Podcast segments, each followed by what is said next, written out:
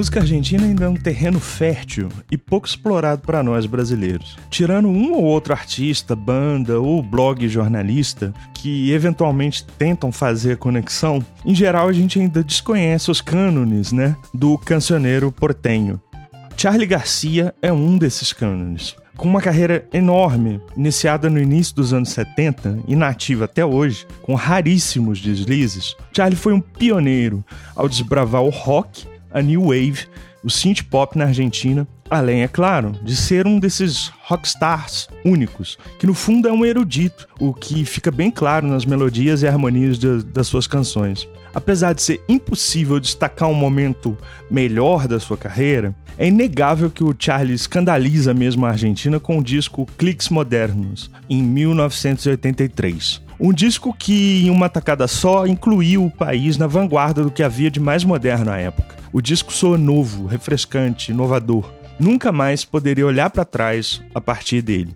Eu sou Vinícius Cabral e hoje nós ligamos a máquina de raio-x para explorar essa obra-prima do rock argentino, Cliques Modernos, de Charlie Garcia.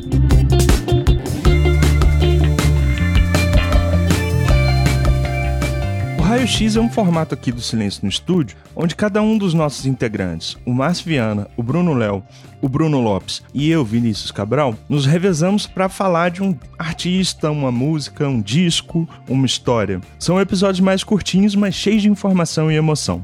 Se você chegou aqui por agora e quiser conhecer mais o nosso trabalho, nos acompanhe aí no silencionoestudio.com.br e também segue a gente nas redes sociais, no Instagram e no Twitter, arroba Silêncio Podcast. Antes da gente partir para o episódio, um recadinho bem rápido. A gente também produz conteúdos exclusivos para os apoiadores, né? Toda semana enviamos uma newsletter com notícias, dicas e muita informação, um episódio em formato de e-mail. Se você se interessou e quiser nos ajudar financeiramente com o preço de um cafezinho por mês, é só entrar no nosso site silencionoestudio.com.br e clicar no menu Apoie para saber como participar. Aguarde rapidinho que eu já volto para falar mais de cliques modernos. A gente se fala já já. Valeu!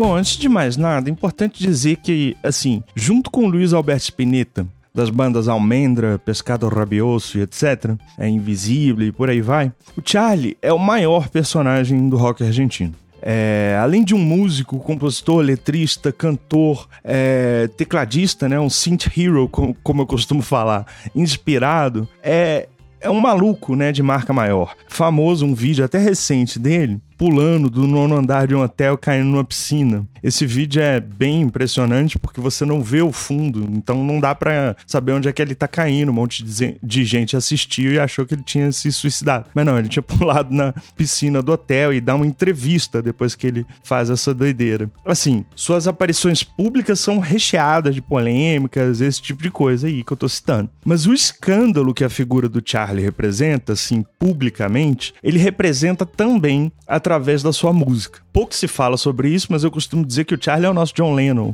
Ou melhor, os ingleses é que deram a sorte de ter o Charlie Garcia deles. É, bom, provocações à parte, é preciso dizer que eu sou latino-americano e que para mim realmente o Charlie é maior que qualquer outro. Né? É uma sorte muito grande a nossa de ter um gênio desse tamanho aqui tão pertinho. Em relação ao tema específico desse raio-x, que é o disco, né, Cliques Modernos de 83, é... eu vou fazer uma breve trajetória biográfica do Charlie até chegar nesse ano, do lançamento de um disco que, na verdade, foi mal interpretado e mal compreendido logo na época do seu lançamento por alguns críticos, né, que, bom, achavam que ele estava se vendendo por causa da sonoridade mais eletrônica, enfim. Afinal de contas, as músicas chegaram a tocar em discoteca e tal, ele fez fez um muito sucesso com esse disco, né? Mas o álbum não foi mal interpretado pelo público, né? Pelos jovens da época que entenderam mais aquela ousadia estética é o disco que, sem dúvida nenhuma, leva a música da Argentina a novos patamares, assim. Talvez como que aconteceu aqui no Brasil com o Fugaz da Marina Lima, um ano depois, inclusive, né, em 1984, a analogia é cabível se a gente considerar assim, o contexto em que os discos apareceram na cena, né? Não tem nada a ver, claro, os artistas especificamente, eles são muito diferentes como compositores, como intérpretes, enfim. Mas o que uma obra produz lá e a outra produziu aqui não deixa de ter algumas semelhanças. Mas enfim, Charlie é um cara à frente do seu tempo, né? Em todas as ocasiões, desde o início da sua carreira, que eu vou destrinchar aqui para vocês. E ele nos oferece nesse disco, assim, mais do que uma visão né, utópica é uma obra de arte mesmo, assim, é uma visão de humanidade, de arte, de poesia, que talvez ainda nem tenha se realizado, né? Mas que a gente pode acessar sem medo de sonhar nesses cliques ainda tão modernos.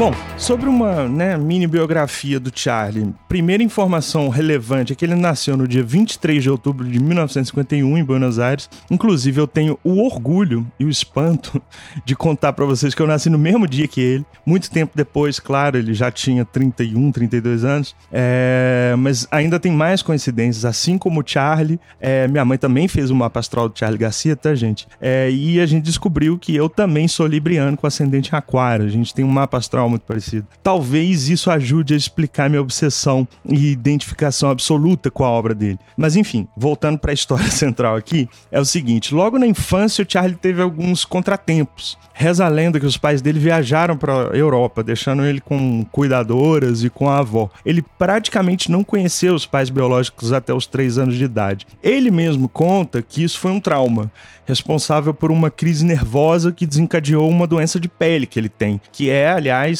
a infame, famosa vitiligo, né? Parece que isso é a doença de pele dos artistas pop, né? É, essa doença, inclusive, é que é responsável por uma das marcas registradas dele, né? O bigode bicolor, que é exatamente assim, metade preto, metade branco. Para quem colocar uma foto do Charlie Garcia, digitar Charlie Garcia no Google, já é bem visível, né? Essa marca e tal. É, muita gente, a princípio, acha que ele pinta o bigode, né? Que aquilo é estilo. Mas não é não. É uma doença mesmo que ele abraçou também, de certa forma, né? Estampando na capa do seu primeiro disco solo o seu rosto, que é um retrato super bonito e revelador. Mas a gente vai falar disso um pouco mais para frente. Voltando aqui à infância, o Charlie nasceu então em Buenos Aires, né? No bairro de Cabachito, é, fica bem no centro assim da cidade, com o nome de Carlos Alberto Garcia Moreno. É, ele veio de uma família relativamente rica, né, com posses e tal.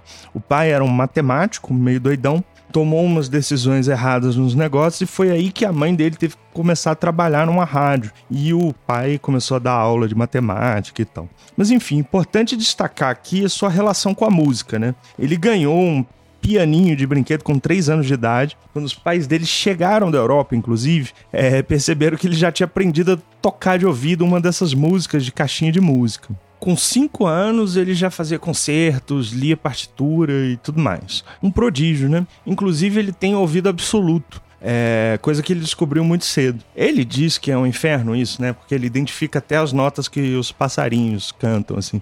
O ouvido absoluto, a pessoa que tem ouvido absoluto tem essa característica de, enfim, identificar em qualquer ruído a, a nota daquilo, assim. Se eu bater aqui no, no abajur, a pessoa fala, isso é um dó por exemplo. É um dom, mas é um dom que vem com grandes né, responsabilidades, vamos dizer assim. Mas enfim, é, um, é, é, óbvio até esse ponto que se trata de um prodígio, de um superdotado, né? É, como a sua mãe, Carmen, começa a trabalhar numa rádio de música popular argentina, a família começa a receber em casa também algumas personalidades, né? Tem inclusive relatos de que a Mercedes Sosa foi para um jantar na casa do Charlie e ela teria dito, vendo ele tocar piano, assim: esse menino é como Chopin. É, imagina uma coisa dessa, né? A Mercedes Souza. Depois eles até têm uma parceria na carreira e tal, mas enfim, já foi batizado ali logo na infância por uma das grandes cantoras latino-americanas, né? Bom, aí chega o segundo grau, o, o Charlie Garcia já começa, né, a ouvir o rock, né, que vem do, do exterior, assim, influenciado pelos Beatles, é, ganha uma guitarra e forma sua primeira banda, chamada Sui Generis, é, com um colega de escola, o Nito Mestre. Só que aí veio o serviço militar.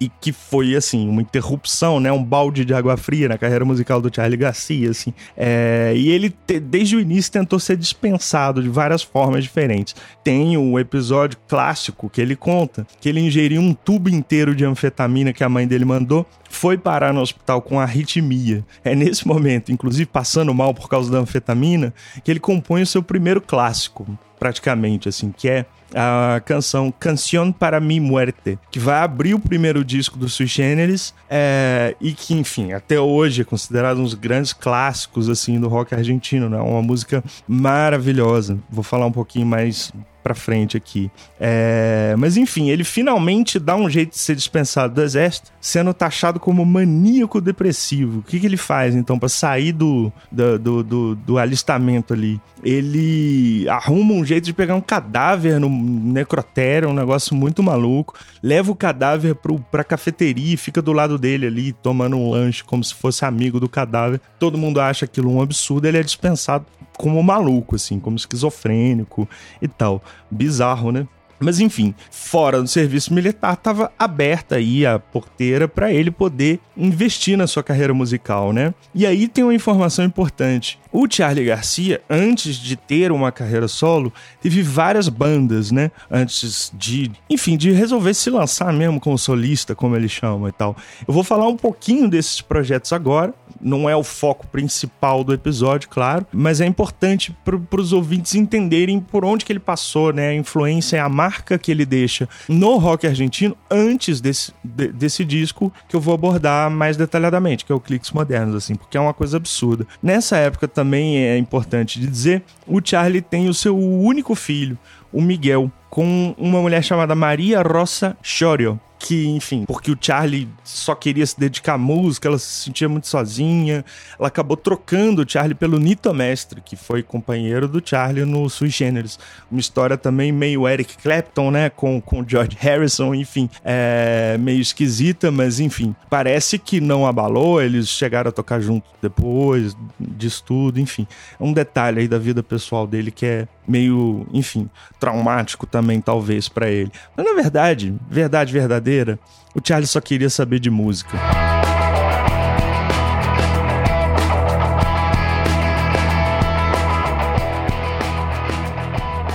Agora eu entro um pouco na discografia, né? Já que ele só queria saber de música, o que, que ele vai fazer? Então, assim, primeira banda que o Charlie forma é a Sui Generis, com o Nito Mestre.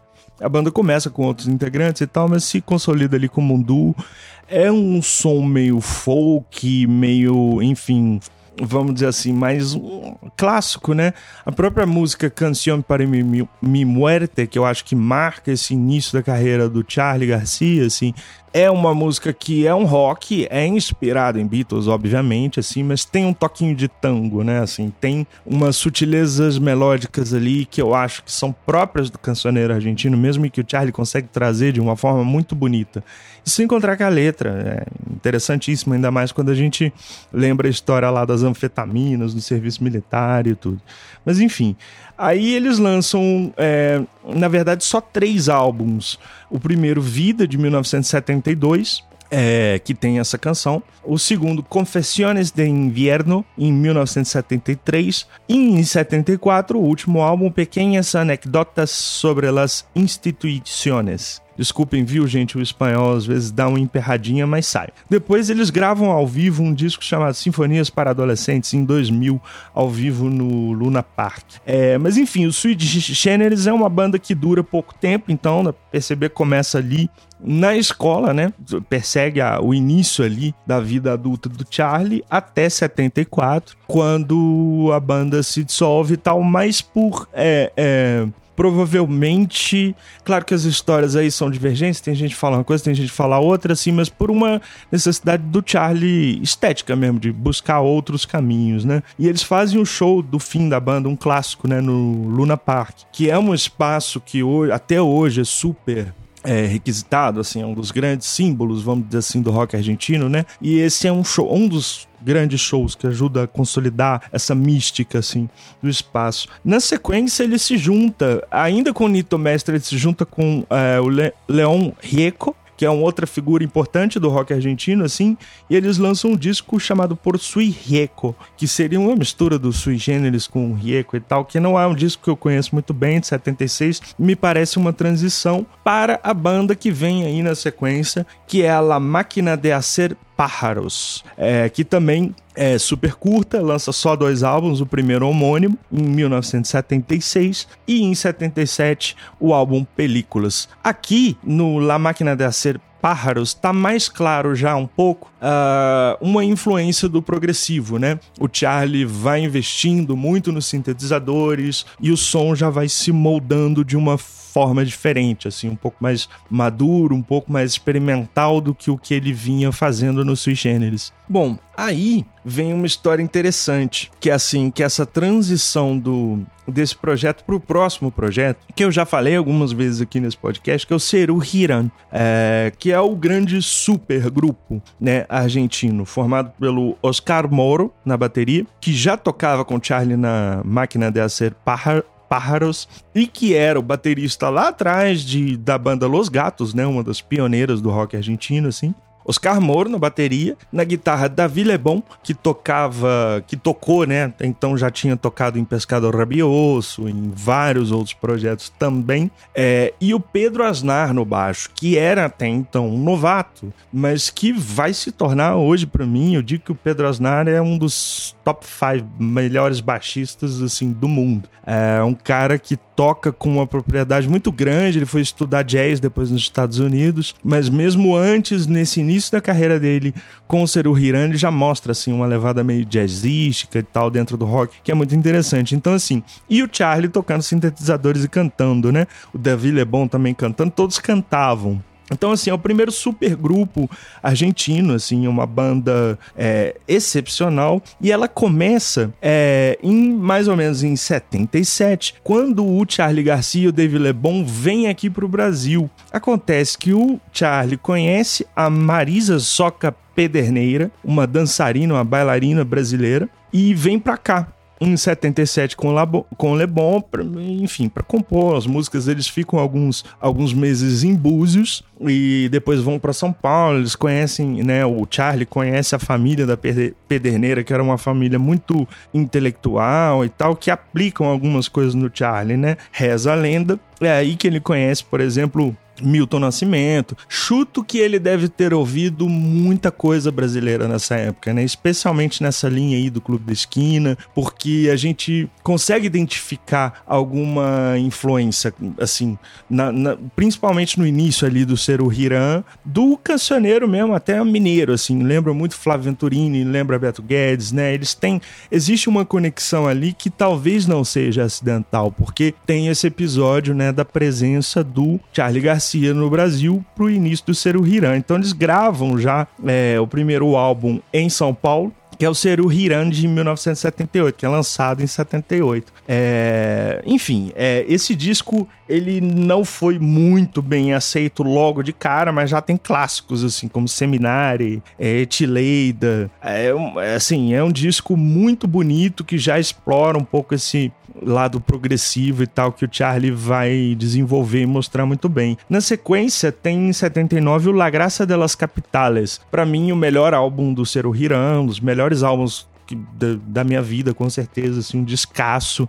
Tem clássicos como Viernes 3AM, Noche de Perros, Perro Andaluz, enfim, canções do Charlie maravilhosas, mas também canções do, do Asnari, do Lebon, enfim. É um disco que marca mesmo, assim. A começar pela capa, que era super provocador e tudo. Na sequência, o Seru Hiran ainda lança mais dois álbuns, né? O Bicicleta, em 1980, que eu já acho também muito bom. Tem uma canção importantíssima nesse disco, que é Canción de Alice en el País, que vai falando, enfim, de questões ali da ditadura que a Argentina estava vivendo e que foi muito brutal e que foi também um dos motivos pelos quais o Charlie quis fugir, né, que sair um pouco é, do país com o Davi Lebon aqui em 77, como eu contei, é, mas essa música fala desse período e tal, é uma coisa bem forte, é uma música maravilhosa também. E depois tem o álbum Peperini em 1981, e a banda meio que acaba. Depois eles fizeram uma reunião em 1992, gravaram um álbum ao vivo e tal. É, mas enfim, é digno de nota que eles têm quatro álbuns, então acabam em 81. O Pedro Aznar, é, o baixista, ele queria estudar em, nos Estados Unidos, estudar jazz, e ele acaba se envolvendo, inclusive, tocando na banda do Pat Metheny, né, no Pat Metheny Group lá. E, enfim, vai se consolidar como um grande baixista e tal, mas aí a banda acaba e o Charlie meio que fica solo, né, pela primeira vez. Guardem bem que isso aí é 1981. Bom, Aí já em 1982, o Charlie segue carreira solo. E ele grava todos os, os instrumentos praticamente sozinho e lança o Gendo de la Cama Living em 1982. É importante dizer que assim, o Cliques Modernos foi lançado em 83, então assim, a gente não tem muito precedente daquela sonoridade. Eu vou contar um pouco por que eu acho que isso aconteceu. Mas o Xenda de la Cama Living, que foi lançado e hoje tem edições dele dupla com Pubis, Pubis Angelical, que foi um disco que ele fez para um filme, inclusive, para trilha sonora. Ele já começa, por exemplo, com uma batida eletrônica, né, na música na faixa título, que é uma puta música. Então já tem algum indicativo de para onde ele estava indo, né? Mas, tirando isso, não tem muito precedente. O disco ainda tem umas melodias mais orientadas pelos, pelo que ele vinha fazendo no Ceru e tal, mas tem alguns clássicos, né? Como Super-Heróis, que é a, a faixa número 2, e uma música importantíssima chama No Bombardeio em Buenos Aires, que é uma música que é uma sacanagem a gente pensar que em 82 estava acontecendo a Guerra das Malvinas, que foi assim a última pá de cal do regime ditatorial na Argentina, né? Que foi um horror é, para tentar, enfim, resgatar algum tipo de sentimento ufanista assim no povo. Os milico de lá resolveram meter o louco e entrar numa guerra contra a Inglaterra. Então, assim, vocês já imaginem que foi uma maluquice, né? E tinha muita paranoia, muito medo entre o povo argentino, assim. Então essa música ela acabou se referindo a isso, né? Falando um pouco disso. E aí é importante lembrar que teve, é, pro lançamento do, do disco Shendo de la Cama ao Living, o Charlie Garcia fez um show histórico no estádio do Clube Ferro, em 1982 né, logo depois assim do, do disco, em 26 de dezembro de 82. Foi um show que teve 25 mil pessoas, cheio de histórias, assim. Ele entrou no show, num, é, ele fez uma entrada excêntrica dentro de um carro, é, ele simulou um bombardeio, isso que é mais marcante em relação a essa música especificamente. Na hora dessa música, no bombardeio em Buenos Aires, ele simula, né, no palco, assim, tinha um cenário com uma cidade que é destruída por mísseis que foram jogados, enfim. É, tem vídeo disso até hoje, dá pra ver o show. É, e pelo, pelo menos assim, eu vi esses trechos, né? E, enfim, quem tava lá ficou super impressionado. Diz também que tava um calor insuportável nesse dia, mas foi assim, muito marcante esse show. Foi o primeiro grande show solo do Charlie. Foi o primeiro show de rock argentino num lugar como um estádio de futebol, que é uma coisa que vai ficar bem comum depois para quem ouviu, por exemplo, o nosso episódio sobre Soda Stereo. A gente conta como que eles né, tocaram no estádio do River e tal. Então foi uma coisa que lançou um Charlie de uma forma ambiciosa pro mundo, assim. Uma banda sensacional também, que já tinha o Andrés Calamaro, que na verdade era formada meio que pelo, por uma outra banda, os Los Abuelos de la Nada. Outra banda importante também da época na Argentina era a cozinha do Charlie aí nesse show. Mas enfim, com isso, esse ciclo, né, que precede o Cliques Modernos, ele vai se encerrando.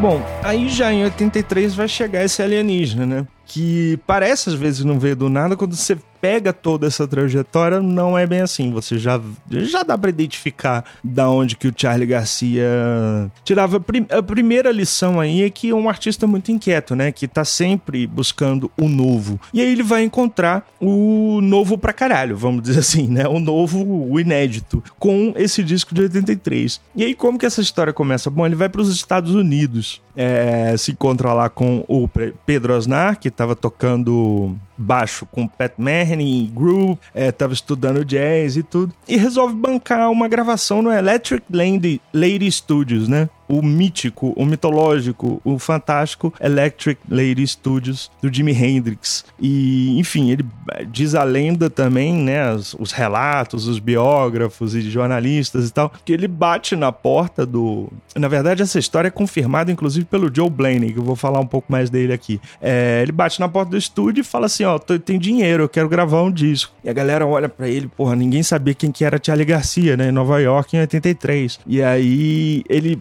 que balança um dinheiro, assim. E aí imediatamente as portas se abrem e eles, enfim, recebem é, os argentinos no Electric Lady Studios e designam lá o Joe Blaney para ser um engenheiro de som. É importante esse nome do Joe Blaney, inclusive, porque assim, ele não conhecia o Charlie, o Charlie meio que produz o disco com o Blaney sendo engenheiro, mas dando uns toques ali. É, e depois ele vai ter um nicho de mercado, vamos dizer assim, com bandas latino-americanas, né? E outros artistas como André Calamaro, que gravou seu, seu clássico Alta Sociedade com o Joe Blaney, e também a banda chilena Los Três gravaram com ele, enfim. Eu acho que ele não teria angariado esse nicho, vamos dizer assim, se não tivesse tido esse episódio em específico. Importante lembrar aqui que o Joe Blaney não era um Zé qualquer de estúdio. Ele era um cara que já tinha trabalhado com Clash, com Keith Richards, com o Prince. Então, assim, não era um Zé Mané que acharam é, em qualquer esquina em Nova York. Era um cara que trabalhava no maior estúdio, sei lá,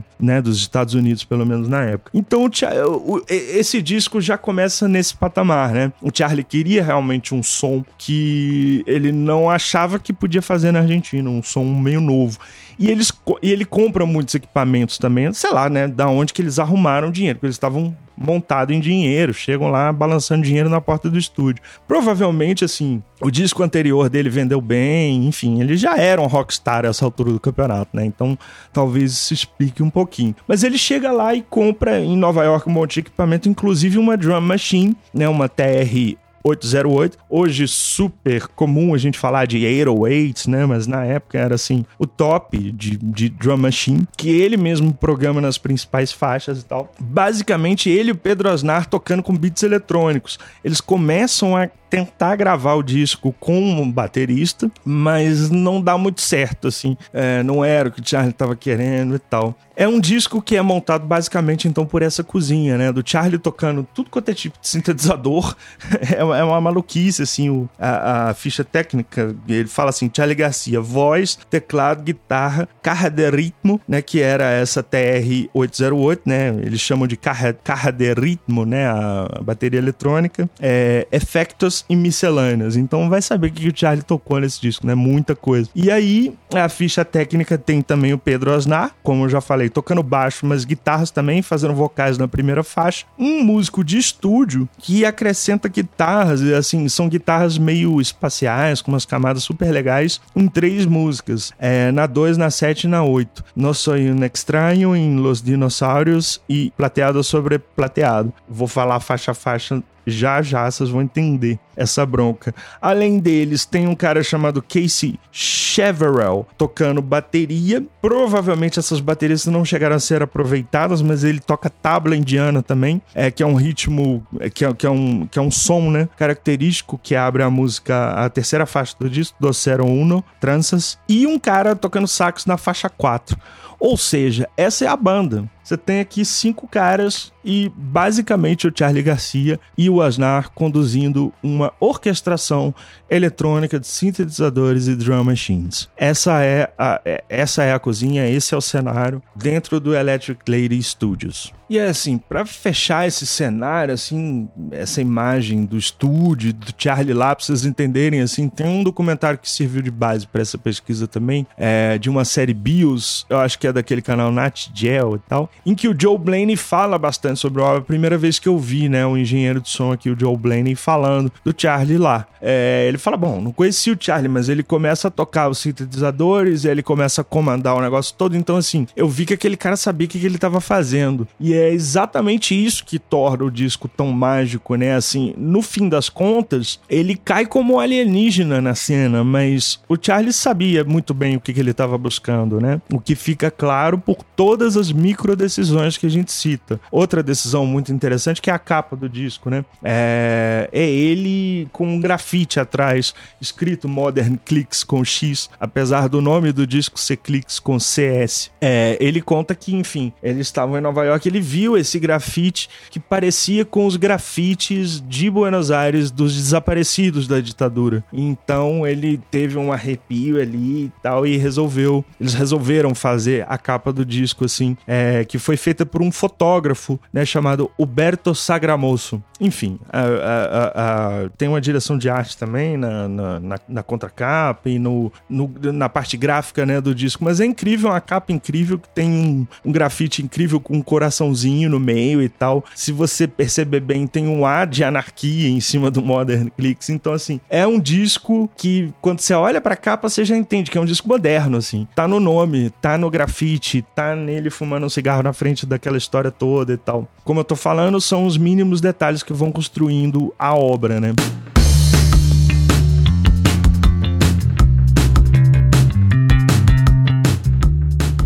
Bom, agora resta um faixa-faixa, né? Eu vou ser breve, até porque são poucas faixas, é um disco curto. E a graça realmente é vocês com essas informações e com esse gostinho que eu acho que né, eu tento, tô tentando deixar em vocês, irem ouvir essa, essa obra-prima. Mas assim, o que que tem de tão obra-prima nisso, né? O que que, que que a música nos diz? Bom, o disco começa com uma música chamada Nos Siguen Pegando Abajo, é, entre parênteses, Pecado Mortal, que é uma new wave. Assim, é uma música que já começa com tum, tum, tum, né? Um beat eletrônico, como, né? Que ele tava programando ali no Holland 808, mas com um riff de guitarra, uma música pop, assim, dançante, que provavelmente não se esperava do, do Charlie, um negócio na, na, naquela proporção, né? Uma música muito, muito incrível, com a letra muito legal também, né? Seguem, seguem pisando na gente, vamos dizer assim, é uma letra que vai explorando também todo esse recente, esse recente trauma, né? Do argentino e principalmente do artista argentino em relação ao que havia sido vivido até ali. Então é importante marcar isso. Em 82, junto com a palhaçada da Guerra das Malvinas, acaba, né? A ditadura militar. E aí, é, 83 é esse ano de, enfim, respiro, né? Para os argentinos, que a gente só vê até depois com as diretas, mas nem assim também, né? Porque a gente só foi realmente votar para presidente em 89. E a Argentina, ao contrário do que fez o Brasil, puniu os crimes, né? Da, da, da ditadura deles e foram bem pesados. Muita gente desaparecida, muita gente morta. Então, esse disco, assim, é uma, uma celebração de uma nova Argentina. É, e inclusive tem menções, e aí eu vou falar um pouco mais pra frente, que é uma faixa mais pra frente. Resumindo, começa assim o disco, com a New Wave pra frente, agitada, que na sequência já vem No Sonho No Estranho, a segunda faixa, que é uma das músicas mais bonitas que eu já ouvi na minha vida. Aqui é importante dizer como que eu conheci esse som, né? Porque eu já tinha ouvido falar de Charlie Garcia, mas como quem ouve falar de Charlie Garcia, eu sabia que ele tinha tido alguma conexão com é, os Paralamas, ele gravou pianos, né? em quase um segundo do disco dos Paralamas de 88, mas eu não conhecia a música dele até ir a Buenos Aires em 2016. E foi numa loja de discos que o cara, eu tava procurando outras coisas, eu tava procurando, eu acho, é, coisas do Spinetta. E o cara virou para mim e falou: Olha, Cliques Modernos você tem que ouvir, porque de fato é o segundo maior álbum da história do rock argentino. Bom, vou falar dessa coisa do legado e das repercussões um pouco mais à frente aqui, mas o cara, enfim, resumindo, é que o cara virou para mim e falou: Você tem que levar isso aqui. E aí eu tava hospedado, para minha sorte, num apartamento que tinha um CD player. E eu coloquei play nesse CD. E começou no seguinte pegando a barro, eu tá, legal, New Wave, bacana, nada muito explosivo. E de repente começa No Sonho Estranho, que é uma música clara, clássica. E aí é que fica essa, essa imagem que muita gente pinta do Charlie como um rockstar na pele de um compositor clássico, né? Porque ele tem esses padrões melódicos, ele tem todo esse humor, vamos dizer assim, clássico. Nem é legal, nem é certo fazer a comparação com John Lennon, né? Porque ele seria mais uma espécie de John Lennon misturado com Chopin, assim como a Mercedes Souza falou que ele era um Chopin, então a gente tem que seguir por aí. Mas é mais ou menos isso que fica claro em Nosso Sonho Estranho. Tem algo visceral, tem algo rascante, uma música que fala da, de uma pessoa na cidade, não se sente uma estranha, de repente se sente uma estranha, enfim. É uma música super gráfica, super cinematográfica nesse sentido, assim, mas com uma melodia sublime sublime, assim, digna de grandes compositores mesmo. Então isso chama atenção, porque a textura toda da música eletrônica tem um chimbal super marcado de música eletrônica. A bateria eletrônica é isso, né? É um batidão. E não se espera uma melodia tão rebuscada em cima de uma base dessa, ou pelo menos não se esperaria. Bom, aí vem a terceira faixa, né, do 01, entre parênteses, tranças, que começa com a tabla indiana, como eu falei, mas enfim, é, depois vira uma outra coisa completamente diferente, assim. É uma música também impressionante, que eu lembro que na sequência eu vi no disco eu falei, putz, aí sim, aí o negócio começa a virar outra coisa. E aí na sequência, Nuevos Trapos, que inclusive ia ser um nome do disco, é, acabou não sendo quando o Charlie descobriu o muro lá onde estava escrito Modern Clicks, né? É, essa música é sensacional, é sensacional. Tem um baixo marcadão, né? Tum, bom, bom, pão, pão, bom, bom, bom, bem, bem, bem new wave, assim, bem rockão eletrônico new wave e tal. E o jeito do Charlie cantar, né? O refrão, você como lá a primeira vez e, e, e, enfim, a voz dele parece salta da música. É uma música muito simples, muito basicão new wave, tipo assim, mas com esse charme que o Charlie consegue botar nas músicas, né? O que vale também pra sequência aqui, Bancar Terceiro Defecto, uma música com uma letra mais longa, né? quase que quase que um rap nas estrofes, assim, mas um refrão super pop new wave, né? Bacata effect, tan, tan, tan, tan, tan, com aqueles sintetizadores. Aí eu vou fazer um parênteses que eu acho importante para vocês que é, gostam dessa coisa da sonoridade anos 80. É, a gente fez recentemente aqui no podcast um episódio sobre a década, né? Em que, pô, e foi super legal, porque pegamos ali por década, por ano, né? As principais singles e tal. Se a gente for é, olhar por ano, como que o Clicks moderno se encaixa dentro dessa timeline dos anos 80, é muito moderno para os padrões mundiais o que o Charlie estava fazendo aqui. Então eu acho que é isso que é tão chocante assim também, sabe? Mas enfim, fecha parênteses, seguindo aqui no disco. É, a próxima canção teve um clipe da época também, e é um clipe divertidíssimo, que é Nome de Salir. O primeiro verso da música é Estoy verde, e aí ele fica verde no clipe, e aí é uma new wave e tal, e que guarda uma marca, assim, importante. É a primeira música a trazer um sampler é, de James Brown, que, que é ele gritando, assim. É um... Huh!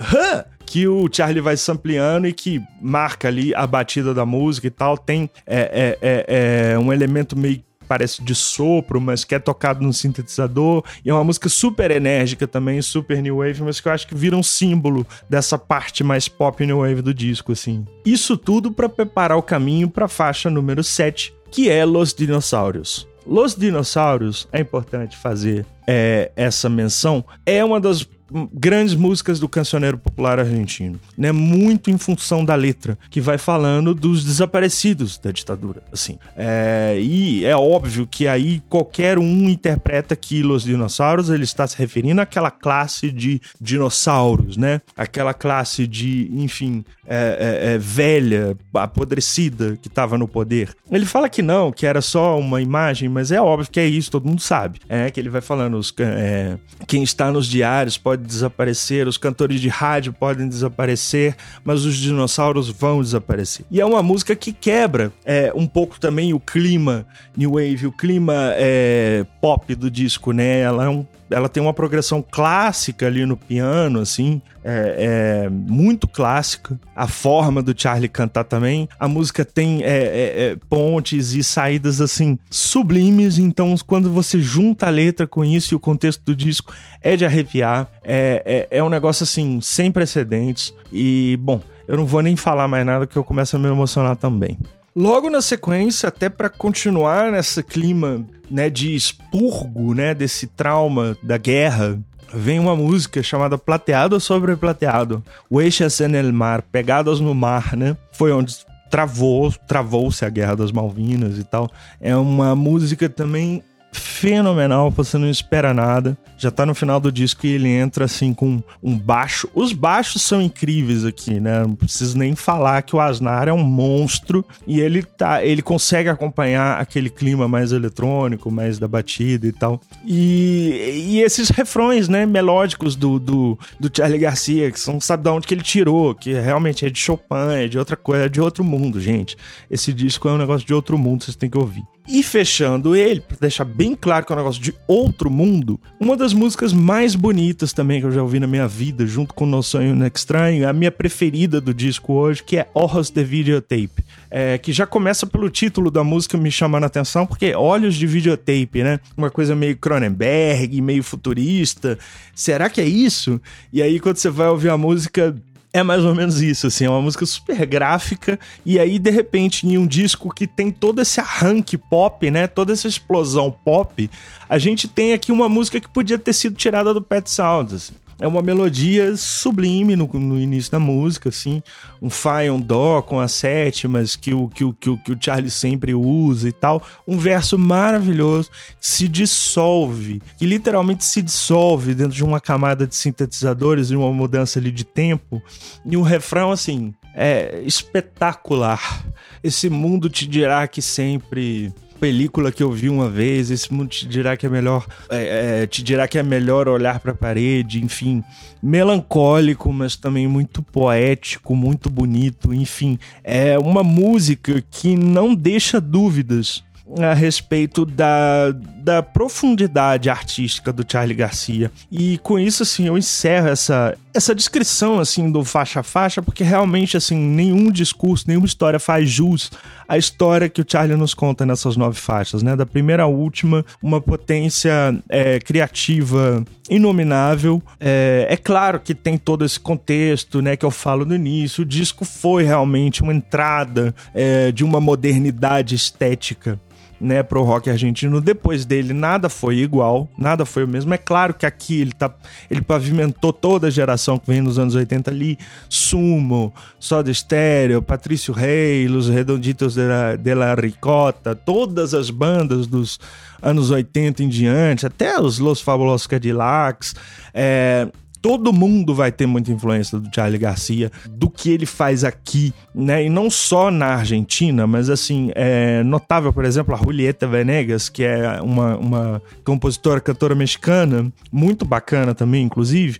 Ela é uma fã incondicional do Charlie, né? Porque, e, inclusive, ela conta que essa música em específico, Horrors the Videotape, ela ouviu no rádio na, na época e era uma coisa assim que para ela foi muito marcante porque era um cara cantando no piano e que aquilo não era muito comum e tal.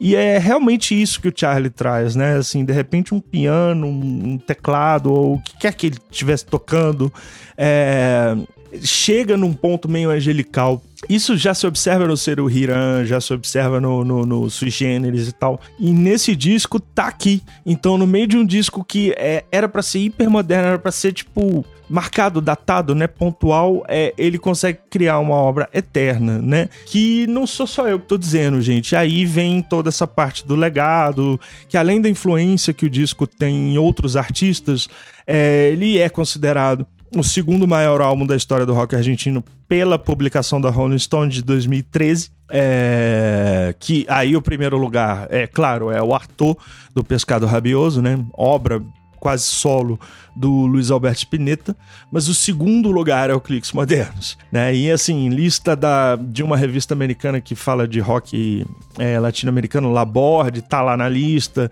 Uma revista mexicana também que já colocou entre os 100 maiores álbuns da história do rock e tal. Dentro desse contexto da América Latina, especificamente da Argentina, o Cliques Modernos é uma unanimidade. E eu olhando, né, todo o cenário do rock brasileiro, como a gente tem explorado de uma forma muito bacana aqui no nosso podcast, assim, é, vejo que tem alguns paralelos, tem, é, nós temos vários artistas, né, no nível do talento do Charlie, etc, etc. Mas é difícil achar uma obra assim, que de repente foi um grande impacto e uma loucura e tal. É claro que eu sou suspeito para falar, já deixo aqui o disclaimer de novo, né? Eu nasci no mesmo dia que ele, assim. Pode ser que alguma coisa na cabeça lá do Charlie Garcia tenha passado de, enfim, para mim, coitado de mim, né? Mas assim, alguma coisinha ali eu entendo, né? Então, essa identificação que eu tenho com a obra dele não é também é, completamente casual. Tem alguma coisa realmente a mais que nos conecta. Mas realmente, mesmo que você não tenha nascido no mesmo dia que o Charlie Garcia, gente, é uma obra fundamental. Então, assim, eu concluo aqui. Espero só que vocês ouçam esse disco e contem pra gente o que, que vocês acharam. É, o que, que vocês estão achando dessa, dessa nossa imersão também no rock argentino, que eu acho que é muito importante isso que a gente está trazendo, junto com outros veículos aí, como o Scream and Yell, tem uma cobertura muito legal, enfim, do rock latino-americano hoje. É, a gente está tentando fazer primeiro esse escrutínio mais histórico, vamos dizer assim, mas depois vocês contam pra gente o que vocês acharam e tal. Belezinha, gente? Ó, vamos ficando por aqui. Antes de eu ir embora, um recadinho final. Se você quiser nos ajudar financeiramente, você pode virar um assinante do podcast você vai poder participar de um grupo fechado de Zap e receber uma newsletter com conteúdos exclusivos, onde a gente dá dica, falamos sobre novidades do mundo da música. É um episódio em formato de e-mail. Para saber todos os detalhes, entra no site lá, clica no menu Apoie, silencionostudio.com.br barra apoie. Vamos ficando por aqui. A gente se fala semana que vem com um novo episódio. Grande beijo, grande abraço, valeu!